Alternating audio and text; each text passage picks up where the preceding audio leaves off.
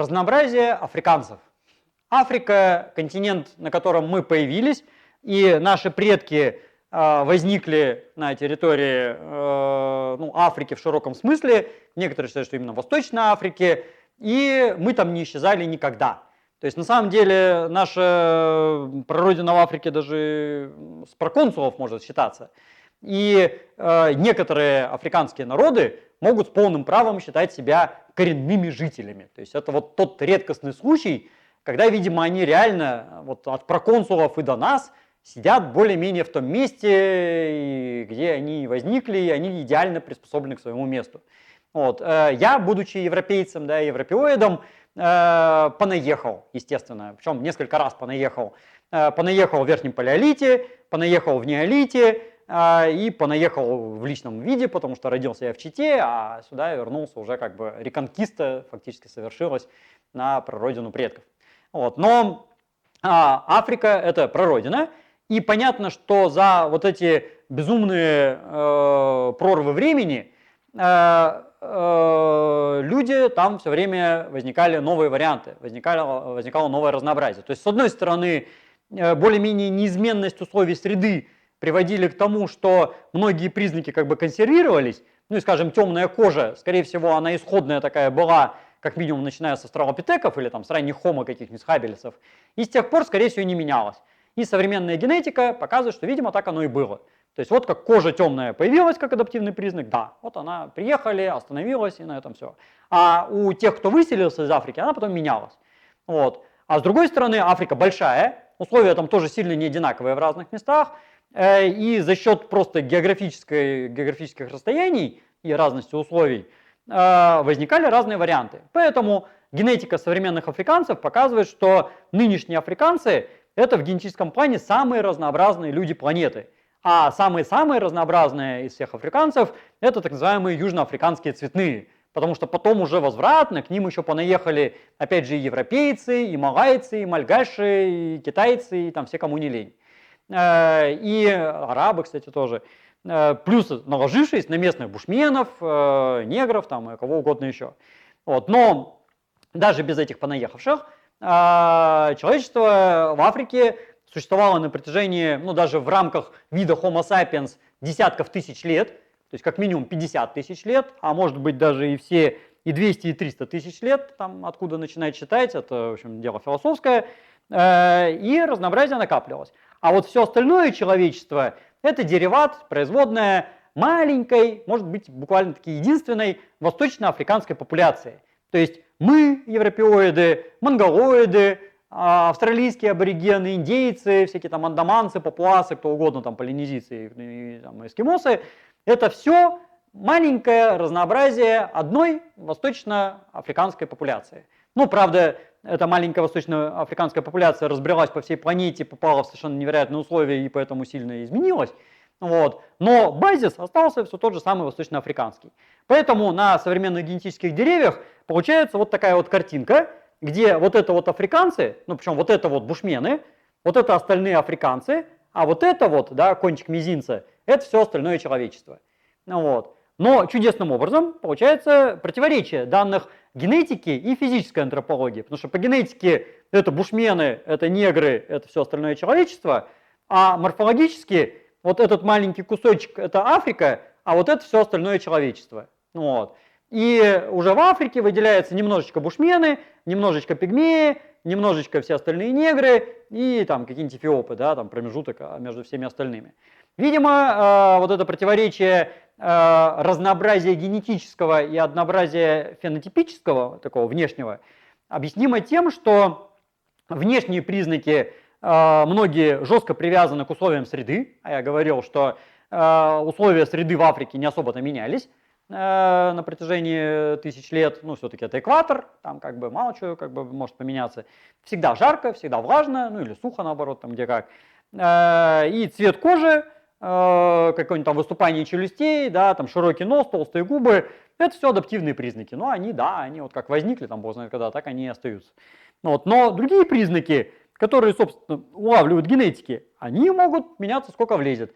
А противоречие а, данной генетики и морфологии объяснимо тем, что а, морфология – это э, значимые признаки, которые отбираются, как правило, все-таки каким-никаким отбором, а генетики смотрят на некодирующие последовательности генома, которые никак не проявляются во внешности. И генетики, как правило, не умеют анализировать э, те признаки, которые мы видим внешне. Ну, цвет кожи, волосы, глаз с грехом пополам научились, и то, на самом деле, с грехом пополам. А, скажем, форму носа и толщину губ не умеют. Ни один генетик не скажет, где у нас в генах прописана толщина губ.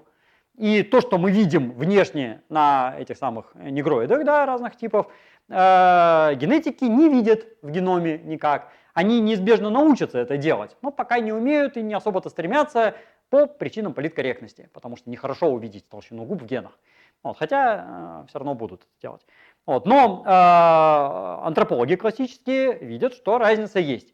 Не говоря о населении Сахары, которое заведомо смешанное, и где люди смешивались, э, европеоиды с севера и негроиды с юга, э, в такой вот субэкваториальной Африке э, первым делом выделяется как минимум три типа, на самом деле четыре. Самый распространенный – это негрская раса, причем не негроидная, а негрская. Несмотря на неполиткорректность якобы термина негр, тем не менее это вполне научный термин, и в нашей отечественной антропологии его применять можно невозбранно. Негрская раса э, это, собственно, вот негры в, там, таком буквальном, самом простом исполнении смысла этого слова.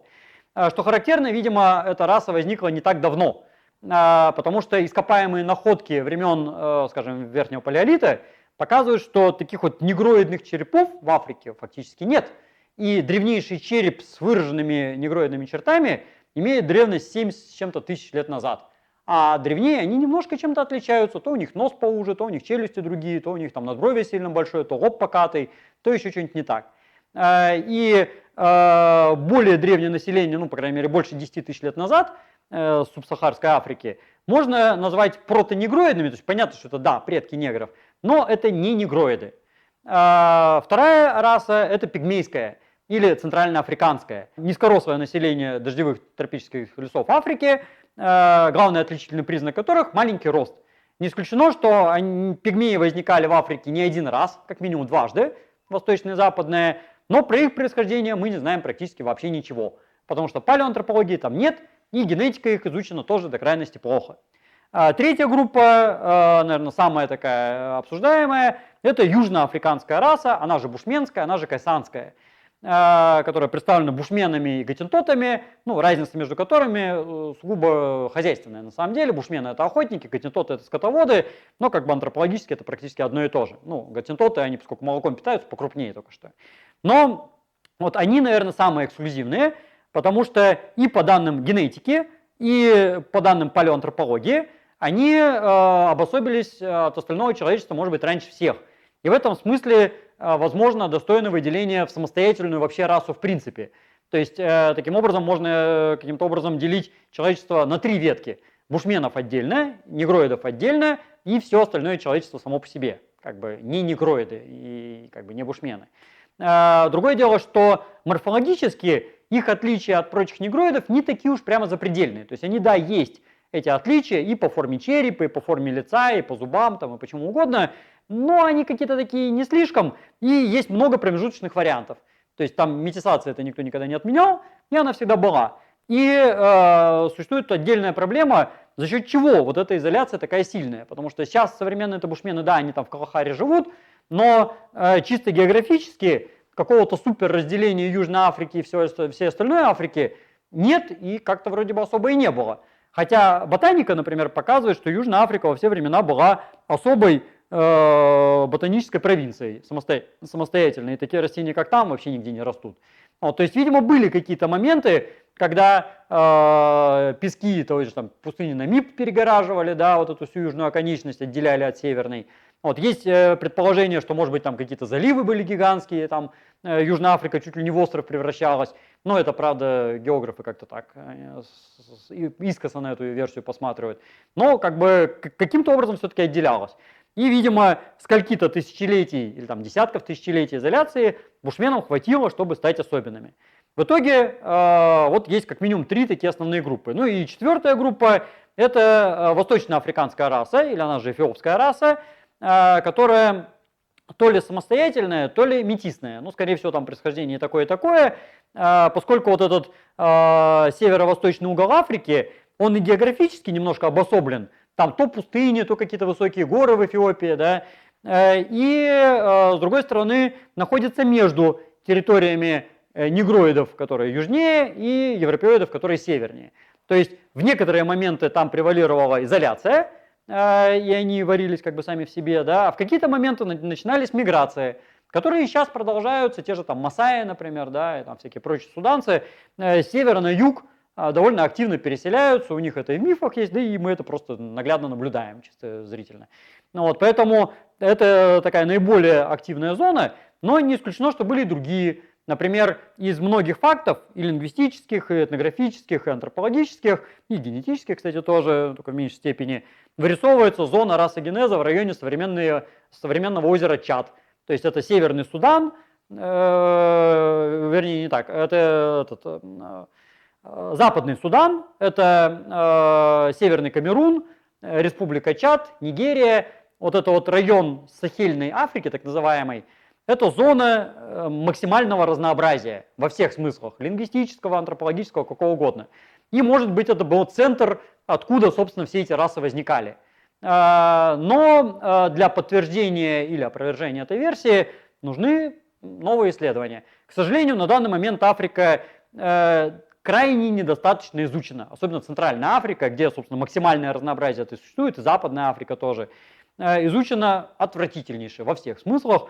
Огромный континент, куча народов, много языков, много рас, э, много генов и так мало данных. Обидно, но над этим э, стоит поработать. И, с другой стороны, оптимистично, есть над чем поработать, это всегда хорошо. Мы не все еще знаем, нам есть еще к чему стремиться. you